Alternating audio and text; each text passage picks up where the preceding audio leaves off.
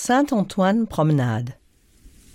We're on one of the benches on Saint Antoine Promenade in the shade of the hackberry trees opposite the Art and History Museum. The museum marks the start of the Tranchée district built in the 19th century. The word tranchée means ditches surrounding the fortifications. The ramparts of Old Geneva once stood just in front of us on the Place du Boulevard. They first began to be pulled down in 1849, a demolition process that would take years. Christian Vellas has written many books on the history of the city. He tells us what happened. The town was suffocating within its walls. Geneva had largely been created by the influx of Protestant refugees who came in several waves, mostly from France.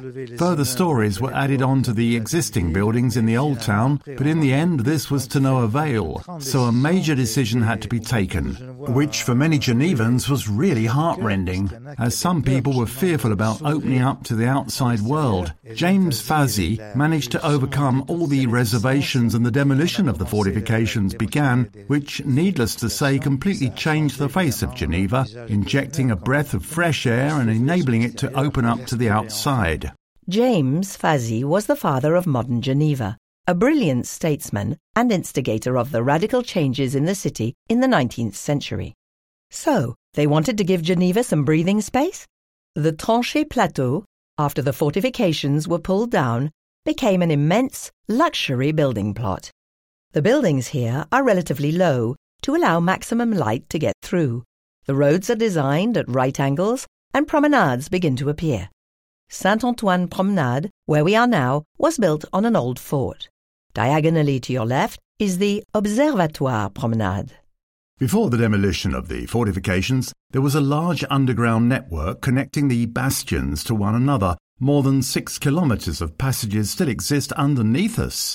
A strategic advantage for trapping the enemy. It made it possible to skirt around enemy positions.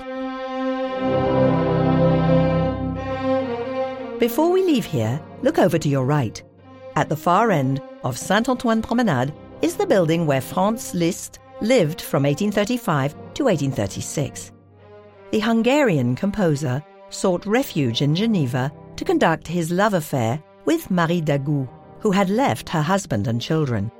They would have one daughter, Blondine, a birth unfavorably received by Genevan society as the couple were living adulterously.